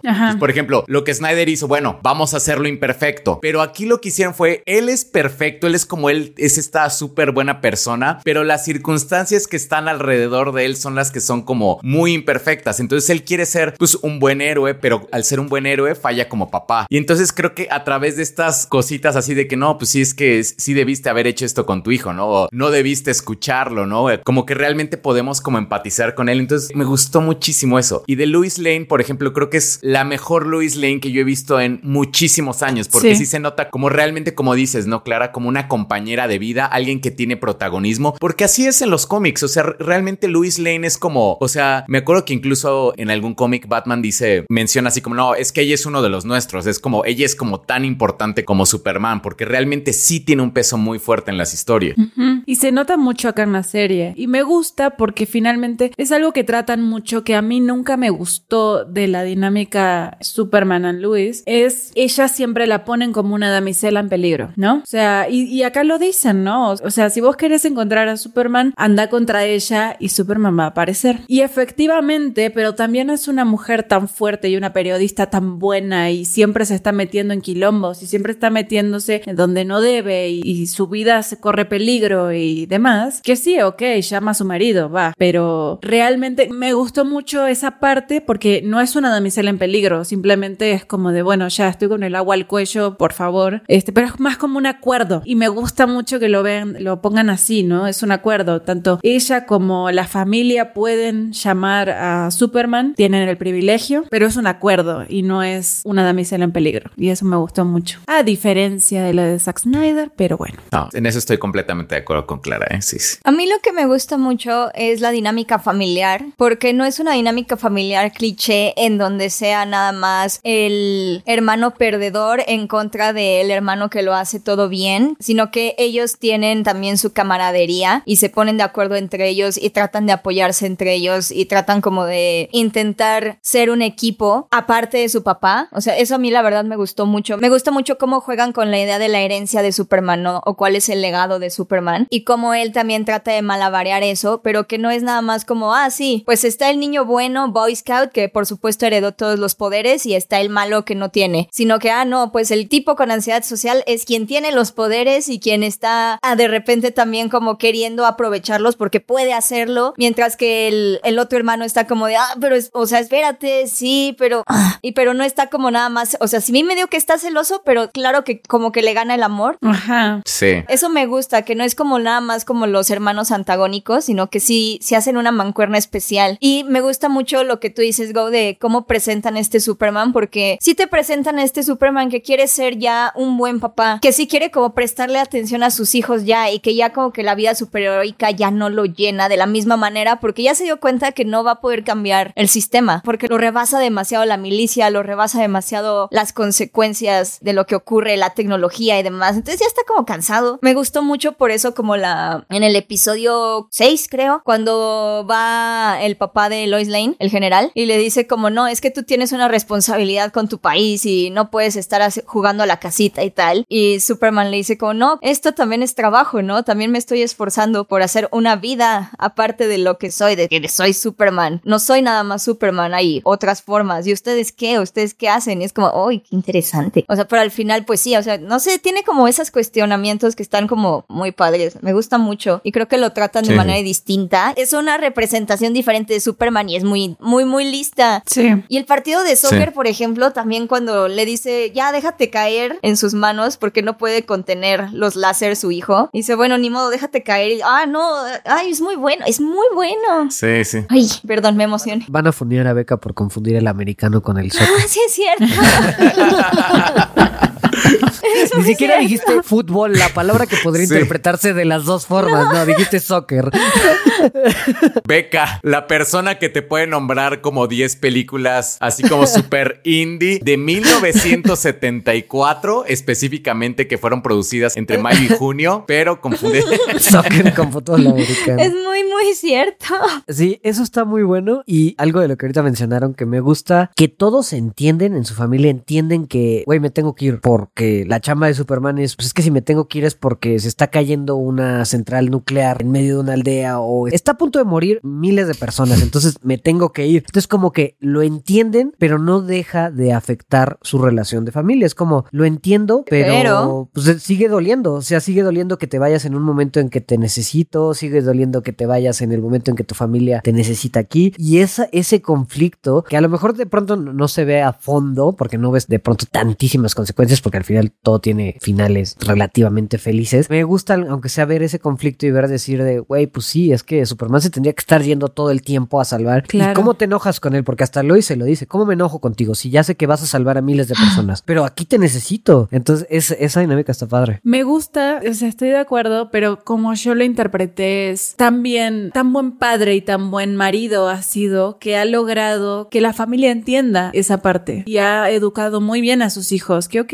al principio se enojan porque no le, no sabían y descubren que es Superman y lo que sea, pero tan bien educados están, tan bien criados están por Clark Kent, que claro, tienen sus valores y su moral bien establecida. Entonces, pues sí, les duele, ok, pero ¿cómo se enojan? O sea, saben y tienen buen corazón. Y lo que decía Beca de la dinámica entre los hermanos, creo que ahí también se ve mucho. Una cosa es que son mellizos, ¿no? La otra es también los educaron que este, el, el hermano que no tiene poderes, no, o sea, sí siente un poco de celos, pero a la vez le gana el amor. Entonces habla de que tienen muy bien establecidos como sus principios, sus valores y sus prioridades, incluso siendo adolescentes. Y eso se me hace que habla de que Clark Kent finalmente, aunque como todos los padres esté como lidiando con el tema de la paternidad y demás y la familia, ha sido un muy buen padre, o sea, a pesar de su secreto. Fíjate que lo de los gemelos, yo en, así en el, en el primer capítulo, cuando estaba, bueno, en los primeros capítulos, antes de que Jordan fuera el que recibe los poderes, el que se descubre que tiene los poderes, yo viendo, digo, habiendo visto como las otras series de Warner, dije, de seguro los poderes se los van a dar al otro, al hermano que es todo perfecto, y el otro va a ser como el resentido y eventualmente se va a convertir como en un villano, todo eso. Y no, o sea, realmente me sorprendió que sí se fueron como para el otro lado, porque en series como Flash, Arrow y todo eso, claro que hubiera pasado como exactamente eso, porque es como lo que, como el cliché, ¿no? Este. Sí, para darle más drama. Sí. No, fíjate que yo sí vi venir totalmente desde el segundo uno que se los iban a dar al otro, porque era como obvio, te estaban pintando y, y, o sea, como que hablaban demasiado de lo perfecto que era Jonathan y dije, obvio, no se los van a dar a él, es como el, el anzuelo para que haya un plot twist. Lo que no vi venir y me sorprendió mucho es justo el tratamiento del personaje de Jonathan, que justo, o sea, yo creí que iba a ser él el resentido, fui perfecto Ajá. toda mi vida. Yo también pensé eso, ¿no? Por- Sí. Fui el, el capitán, el quarterback. Y sí, o sea, sí tienes celos y sí sientes, sí ves ese, ese dolor, pero me encanta verlo como a final de cuentas eres mi hermano y te amo. Ajá. Está buenísimo, sí. Me encantó cuando se puso borracho y le arruinó su cita, le dice, güey, perdón por arruinar tu cita. O sea, genuinamente me siento muy mal. Ese personaje me sorprendió, es lo que más me sorprendió porque no esperaba ese tratamiento. Es que sobre todo, por ejemplo, cuando el otro se, bueno, ya entrando en spoilers, Ya dijimos. ya varios. dijimos varios, pero bueno. Leves, leves, pero sí. Ajá, sí, sí la vas viendo, no, pero ya entrando en spoilers, bien. Cuando Jordan decide que quiere jugar fútbol, Soccer, ajá. soccer americano, tenis. Cuando él decide que quiere ser parte del equipo, a pesar de sus poderes y todo, y entonces ya desplaza en lo único que era bueno o que él sentía que era bueno a su hermano, yo dije, esta es la gota que, que derrama el vaso, o sea, ya. Sí, yo también. Y no, y, y me sorprendió que dijo, pues bueno, es mi hermano y nunca ha tenido nada en su vida y siempre lo han buleado y pues ahora me toca esto, ¿no? O sea... Y hasta habló con su papá. Ajá. Eso me sorprendió muchísimo. O sea que, Claro. oye, papá, ¿sabes qué es? Que él quiere hacer esto. O sea, Lo todavía. hace feliz. Ajá, eso sí, me está gustando mucho eso. Es- se me hace muy hermoso. De eso, eh, genuinamente me sorprendió mucho ese personaje. Y ya que te puedes pensar, le dices, bueno, pues es que sí es el hijo de Superman, criado por Superman. Entonces, Exactamente. Sí. y, y además no niegan, porque lo que creo que hubiera estado mal es que no se viera como que tuviera celos o que de verdad la pasara mal. No, genuinamente sí, sí lo ves y dices, la está pasando muy mal, pero decidió como buscar otra forma, como papá, déjame irme a Metrópolis a mí, ¿no? O sea, porque yo aquí la estoy pasando muy mal, pero no quiero arruinarles la dinámica a ustedes. Eso me gustó mucho de ese personaje. Pero volviendo al partido de soccer, hay una cosa CW que quería mencionar. Porque todo ese conflicto de que no debería jugar fútbol, y estoy de acuerdo que no debería jugar fútbol, porque tiene una ventaja muy injusta, se resuelve con que el güey golpee un tronco. O sea, como i- iban a estar todo el día practicando y viendo el pedo, y nada más fue como, si golpeas este tronco, va, juegas. Y se quedó ahí esa trama, y ya como que con eso Clark dijo, bueno, pues va. Porque hombres siempre van a ser hombres. Entonces, eso no me vayas a terapia, pégale a la pared. Ajá, exacto. O al tronco. Y entonces, eso me dio risa. Ahí podrían hablar de otras cosas CW que no les hayan latido. Bueno, no que no me haya latido, pero sí es como muy CW el personaje del, del papá de Luisa, porque siempre tiene que haber como un personaje que como que está como involucrado con los satélites y que de alguna manera como tiene acceso como a varias cosas como tecnológicas. O sea, en Arrow era Felicity Smoke, en Flash era Cisco, Sí. en Supergirl era, ay, ¿cómo se llama el amigo este? El hijo de Toyman. Bueno, él. Y aquí es como Sam Lane, que no es directamente él, pero, o sea, él, él siempre es el que, oh sí, nuestros satélites han mostrado que tal persona se encuentra por aquí, todo esto. Claro. ¿Saben cuál plot twist también me gustó? El del Lex Luthor, que en el primer capítulo este, presentan, pues bueno, que hay como un Lex Luthor, incluso tiene como la armadura y todo, y después cambia, o sea, que te dicen que realmente no es No como es tú Lex. pensabas. Entonces, eso... No solo no es Lex, sino no solo se vuelve el villano principal y hasta de alguna manera se vuelve al equipo. Sí, a mí también me gustó eso. Es que fíjate que a mí esa historia me gustó mucho de que él va decidido a, a matar. O sea, eso también es algo muy este novelesco, muy CW, el hecho de poner a competir y a pelear a los dos maridos de Louis Lane, así, oh, ¿qué va a pasar? Las dos la aman.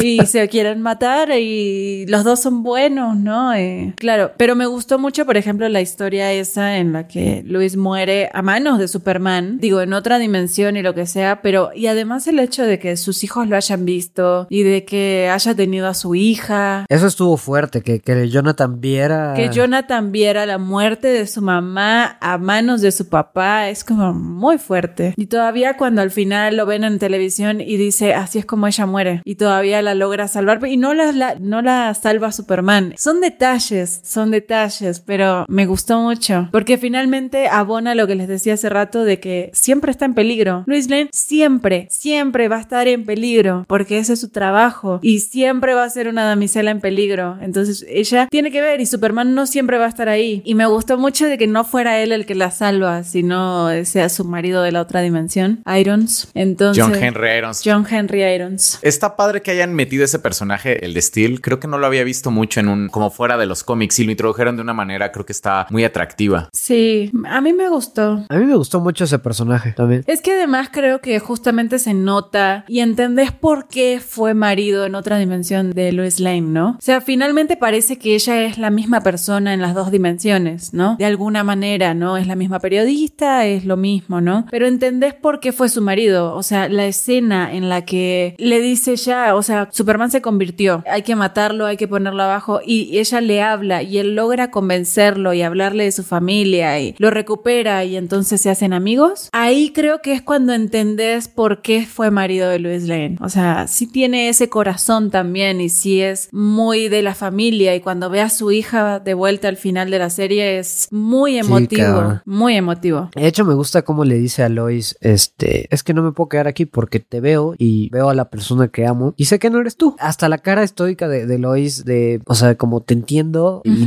pues no sé qué decirte. No sé, en general me gustó todo alrededor de ese personaje y además gracias a, también a ese villano pudimos ver, me encantó ver a Superman como salvando la onda nuclear, la planta nuclear, así, pero como un martes cualquiera, como así voy, entro, eh, soldo esto, hago un hielo gigante, lo pongo aquí y mientras investigo todo. Esas pequeñas escenitas de Superman también me gustaron. Que ya es como un Superman ya súper experimentado, ¿no? sé, ya sabe completamente cómo usar sus poderes, ya, eso también está padre. Que me gustó mucho también una frase que dice, dice, tengo 40, o sea, y tengo 40 años lidiando con mi fuerza, mis poderes y controlándome y conteniéndome. Entonces es como de, claro, también las charlas que tienen con sus hijos, así como de, a ver, yo controlo cada uno de mis movimientos las 24 horas del día, cada segundo de mi vida. Entonces, esto viene con una responsabilidad y ahora vos tenés poderes y vas a tener que hacer lo mismo y es muy papá. Ese diálogo es muy bueno. Eh, sí, es las pláticas entre ellos son excelentes. Qué cansado, pobre güey, estar cuidando todo el tiempo y decidir qué quieres escuchar de toda la onda de sonido de todo el mundo. Es muy cansado ser Superman. ¿Sabes qué me gustó mucho también cuando secuestran a Jordan y él entra en desesperación porque no lo encuentra? Se me hizo muy, muy emotivo también, o sea, ver a Superman desesperado y entendiendo perfectamente por qué. Frustrado de que lo busque en todo el mundo, en todo el mundo y no lo ve. Ajá, literal. Entonces es como de no lo encuentro, no lo encuentro. Y ver su cara y es, la verdad, está muy bien tratado el personaje. Oigan, ¿y cómo vieron a Morgan Edge? A mí me parece un personaje muy divertido. Yo sí espero ver qué pasa, la verdad. A mí me gustó, digo, de repente como que lo, sentí un poco así como, no sé, como que luego hay una tendencia a ser como villanos de Superman que sean como Lex Luthor, pero no es Lex Luthor.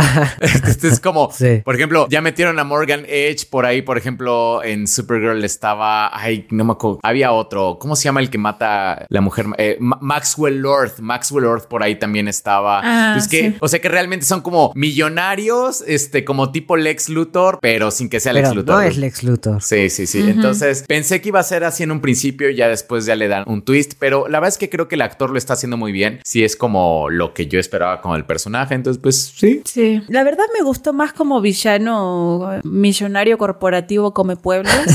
¿Qué kryptoniano malvado? Sí. Sí. También Sí. como que estoy un poco de acuerdo con eso. Porque también le dio como más historia o, o más pie a Luis la periodista. ¿no? O sea, ella que mostrara todo su potencial en ese ámbito que era el suyo. Y sí, ok, a lo mejor si me hubiera hecho más fácil o, o más bonito que, bueno, no bonito, pero para la serie o la historia, pues, que fuera eso, un millonario que quiere controlar kryptonianos y tener un ejército de poder y así. Que sea el medio hermano de Superman, ¿no? Pero bueno, también ahí llega un punto en el que le dan, usan el mismo personaje como para darle, ya le dieron profundidad a la esposa, entonces ahora le van a dar profundidad al marido, entonces bueno, está bien, sirve. Ah, ya me acordé de algo muy CW que, que sí, estoy de acuerdo con Go que decía que esta serie se nota mucho que tiene más presupuesto, pero el hecho de meter kryptonianos en el cuerpo de los habitantes de Smallville y dobletear actuaciones se me hizo como baratísimo. Y es como de repente así como, ah, ahora soy la Sí. madre. Y parece como audición. es como, Sí. Soy cara. ajá, y ahora soy Lana. Creo que se nota más con ella en particular, porque es como la que tiene que hablar. ¿no? Con ella se nota mucho. Sí. Claro, porque además es la misma voz y no se le ponen los ojos rojos. Con Jordan todavía es como hace, mueve la boca y soy, Soy yo. Y se le ponen los ojos rojos y ok, un poco más de efectos, ¿no? Y por ejemplo con Leslie Lar también es como que nunca ves a la persona real. Con el marido Claro. de Lana también como que de repente se transforma y matar, matar, matar. Y, y bueno, te la crees porque es un tipo medio violentón. Sí. Pero con Lana sí se notaba así como de acostada, me paro, hijo mío. ¿Sabes cuál, cuál escena también se me hizo así como, ay, esto es como tan CW? Cuando les pintan a, a los Lang en su casa, así como, lárguense Ah, de Smallville, y ellos Ah. lo convierten como en el mejor día de su vida. Ah, Pásame sí. el jabón, voy a limpiar la pared. Ay, te mojé, ahora yo te mojo a ti. Y es como, ay, ya la la. Yo dije, en ese momento, o sea, uno de estos tres se tiene que morir. Y no, pues simplemente era un momento CW y ya. Además también me da risa como que, como hablan, hablan como si hubieran quemado su casa. O sea, entiendo, no, no está padre que te grafiten y te rompan un vidrio, ¿no? Pero si lo pintan como no puede ser, es esto, la seguridad. Eh, esperen, quédense afuera, voy a recoger los vidrios. Sí, yo también. Es como, los vidrios, güey, fue como, de- fue como un cachitito de ventana. No creo que nadie se lastime severamente con eso. Quédense afuera mientras yo arreglo todo. Sí, son ese tipo de momentos que son muy CW, pero creo que no son tantos para que le reste a la serie. Sí. Creo que para mí, o sea, el principal tema de la serie es que debió durar unos 10 capítulos, 12 a lo mucho. Sí. Ajá, estoy de acuerdo. Fíjate que, te digo, la estaba viendo con mi mamá. Vimos los primeros cuatro capítulos y los siguientes cuatro, mi mamá se durmió. O sea, la puse, le dije, vamos a ver este Superman. Sí, ponela. La puse, no llegó ni a la presentación del primero, que se durmió. Y después vio, o sea, a partir del 9 en adelante, sí los vio. Y me dijo, ¿de qué me perdí? Y le conté a grandes rasgos, pero en el previously se ve lo que se perdió. Entonces, como que O sea, como que no pasa tanto en cuatro capítulos realmente, Sí. ¿no? no pasó nada en cuatro capítulos. O sea, no pasó lo suficiente en cuatro capítulos. Que yo le dije, ah, sí, este güey trató de matar a Superman con el martillo. Y enseguida pasaron la escena en el previously. Y ya mi mamá la vio y dijo, ah, ok. Y siguió viendo y entendió todo. O sea. Pero se perdió a Jordan tocando el piano excelentemente después de solamente ver una vez la partitura. Claro, ¿no? Y, y ganándole a la ansiedad y el momento padre-hija, que también eso. Creo que esa familia es lo más CW que existe, ¿no? Así, Sí. padre que llega a salvar el día. Tú sí puedes. Pelea contra la ansiedad y toca la guitarra. Toca ¿eh? la guitarra. sí. No me acordaba de esa escena, pero sí, eso también es muy CW. Sí, sí. O sea, todas esas cosas pasan en esos capítulos y la verdad es que no, no, no, no, o sea, abona como a saber que, bueno, el niño está peleando contra la ansiedad y demás. Pero, por ejemplo, cuando Luis entra en la cabeza de Jordan y lo que está pasando es como si el niño estuviera teniendo un ataque de ansiedad y ella lo tiene que calmar. Ujú. Me gustó mucho porque es muy diferente a como cuando se metieron en la cabeza de Superman que recorrían sus recuerdos y demás, ¿no? Ah, esa escena me gustó mucho también, como todo de cómo se enamoró con Luis y todo. Eso me gustó mucho. Sí. Pues sí, en general creo que es una buena serie que sí, pues a final de cuentas la trama no es tan importante creo que como la novela que hay alrededor, que es, es parte de lo que hace CW, pero aquí lo hacen mejor. O sea, sí creo que lo hacen mejor. Creo que tú me comentaste, Go, que parecía una serie CW Premium. Ándale, es como CW, así como...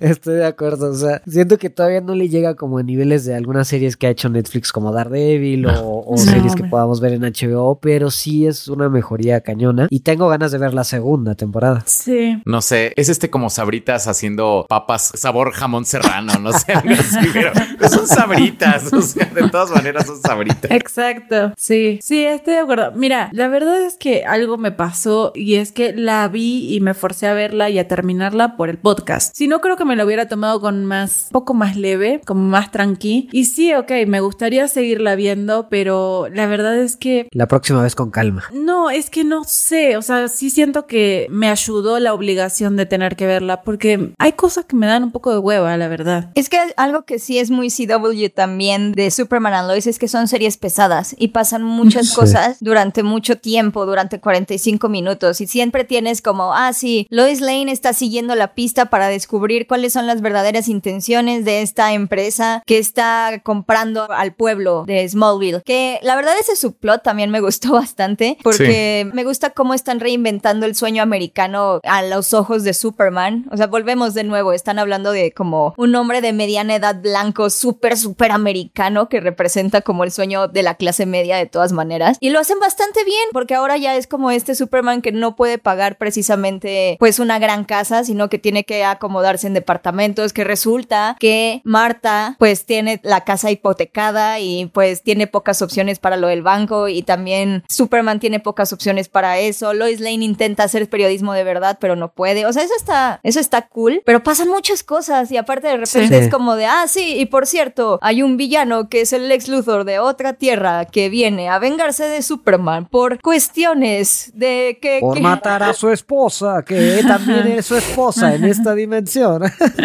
Porque una versión de la tierra de él mató a su esposa que resulta ser Lois Lane. ¿Quién? Claro. Entonces es como, oh. Sí, no, y además en el medio, como que, por ejemplo, lo de los hijos desaparecidos y la madre que va y entonces los kryptonianos quieren matar a la señora, pero vuelven a meter a la señora al final solamente como para darle medio cierre, pero ahí quedó un, un kryptoniano, un chico explotó, pues, o sea, y ahí quedó. Sí, es cierto, un chico de prepa explotó. Oye, una cosa que me, me dio risa es que en un momento Lois le dice a Clark, pues lo de siempre, ¿no? Lidiando con las consecuencias de una versión tuya malvada. Ajá, como que ya han pasado por esto mil veces, sí. Como que ya han vivido esto varias veces de un Superman malvado haciendo desmadre en otra dimensión. Y también el tema como de, de cuando le explican a los niños, así como de, a ver, ya hemos visto si hay dimensiones, hay otras tierras, hay otros papás, hay otras mamás, y pues nosotros tenemos que enfocarnos en casa, ¿no? O sea, y en la En lo que escuela. tenemos aquí. No podés faltar a la escuela, corazón. Es como de muy raro, pero sí, o sea, ya eso, esa es la vida cotidiana de Superman. Pero sí tienes razón a lo que decías muy al inicio, Clara, porque pues, somos malos ñoños, porque nos habían pedido esta serie mucho aquí en el podcast, pero no la habíamos visto nadie completo. Bueno, creo que tú sí, Beca, ¿no? Sí, yo le estuve insistiendo bastante. de- le estuve Sí. insistiendo a Go, de hecho, desde que salió, creo, casi casi. Y Go, no, no la quiero ver. No solo tú, muchas personas. Es que ya no estamos para estos trotes, la verdad. O sea, series de 40 minutos, como... mm, Yo la vi toda en un fin de semana, o sea, en dos días, y sí, sí. Está pesado. en- No, No, sí me que- cansó, me cansó. Pero también entiendo que es porque la vi muy corrido y 15 capítulos de 45 minutos sí es mucho. Es, la siguiente sí me la quisiera tomar con calma, pero sí puede ser que aunque la viera semanal, hay capítulos que sí son lentos Sí. en el medio, que sí seguramente voy a tener que decir, eh, bueno, échale ganas, a lo mejor al final este, hay algo más. Que al final también estuvo flojón, como blandito, es más, ni siquiera me acuerdo bien en qué término, pero pues sí. Pues es un final feliz, ¿no? O sea, no me acuerdo. Encierran a Mod- Morganet.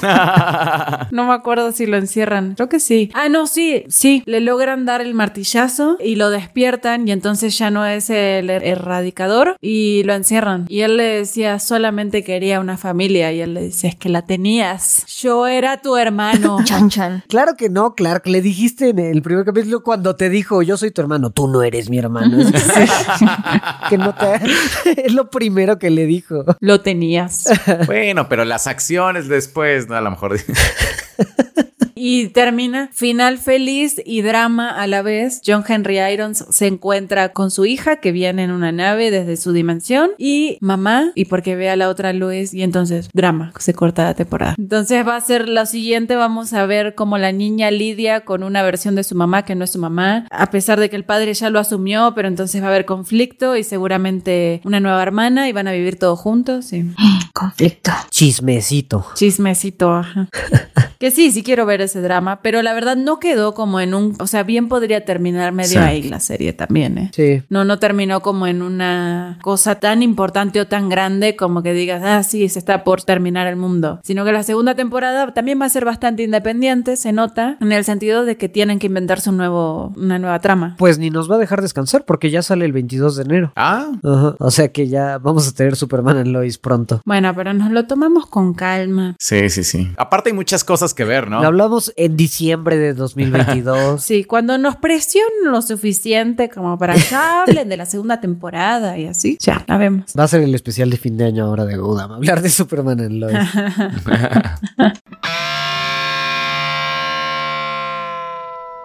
A mí la verdad sí me gusta mucho Superman and Lois, pero sí creo que vale la pena haberla visto toda antes de comentarla, porque creo que sí hay como muchísimas cositas y detallitos que se le puede sacar, pero como es CW, pues te obliga obviamente a seguir como toda su narrativa que dura tres años. Entonces, vamos a ver qué pasa, pero en el Inter, el siguiente programa, de todas maneras va a estar bien, bien, bien, bien interesante, porque vamos a hablar de Spider-Man No Way Home, por fin, que se estrena el 15 de diciembre ya. Al ¡Ay, qué emoción! Ya, para cerrar temporada, porque llevamos hablando de eso más que Snyder. ¿Van a salir los tres Spider-Man o no? Ya, Sí. necesitamos respuestas. Ya voy a cerrar este capítulo de mi vida que ya, ya necesito cerrar. Para bien o para mal, salga bien o mal. Para bien o para mal, ya necesito cerrarlo y seguir. Entonces va a estar bien, bien intenso ese episodio. Y porque además de ese gran evento de No Way Home, también vamos a estar hablando de Hawkeye. Que vamos a ver qué pasa porque termina en realidad la serie una semana después del estreno de Spider-Man No Way Home. Entonces vamos a ver cómo van cayendo las fichas del universo cinematográfico Marvel. A mí yo espero mucho. Tal vez ya habremos visto a Wilson Fisk en la serie y a Daredevil En la película. en el cine. ¡Uy,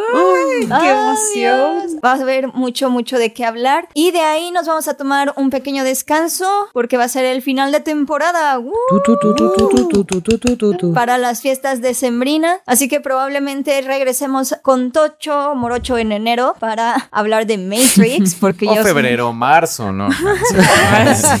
No, es cierto, no es cierto. Dependiendo cómo nos pegue el inicio de año. Entonces se, vienen, se viene un programa medio intenso porque va a ser bastante, bastante centrado en Spidey y en Marvel. Ay, ya quiero hablar de los tres Sí, Hollands. yo también ya, ya por favor. Pero pues como siempre muchas gracias por escucharnos. Si quieren que hablemos de un tema, siempre pueden recomendárnoslo y nosotros pues ya lo veremos En febrero del 2022. con la minuciosidad en febrero o marzo o junio. O tal vez ya para el segundo año, segundo aniversario. mm, Ahí lo pensaremos, pero por lo pronto no se olviden de seguirnos en nuestras redes sociales como GoDam, seguirnos en nuestro canal de YouTube, en nuestro Spotify y pues muchísimas gracias chicos. En realidad no existe la red GoDam, No, pero, pues, búsquenla. búsquenla. Bueno, pero nuestra, no, no, no, no. Lo que Beca quiso decir es nuestras redes, coma, estamos como GoDam en YouTube y Spotify. Exacto, eso fue lo que yo quise decir. Coma, falta una coma. Háganle caso a esa coma. No, sí, eso exactamente es lo que quise decir. Ahora ya soy, soy el Vicente Fox de esta situación, no sé cómo sentirme al respecto. Digan ustedes qué opinan, cómo debería sentirme al respecto, déjenos sus comentarios y pues muchas gracias por escucharnos. Nos vemos en el siguiente episodio. Gracias. Chao. Nos vemos. Bye. Bye.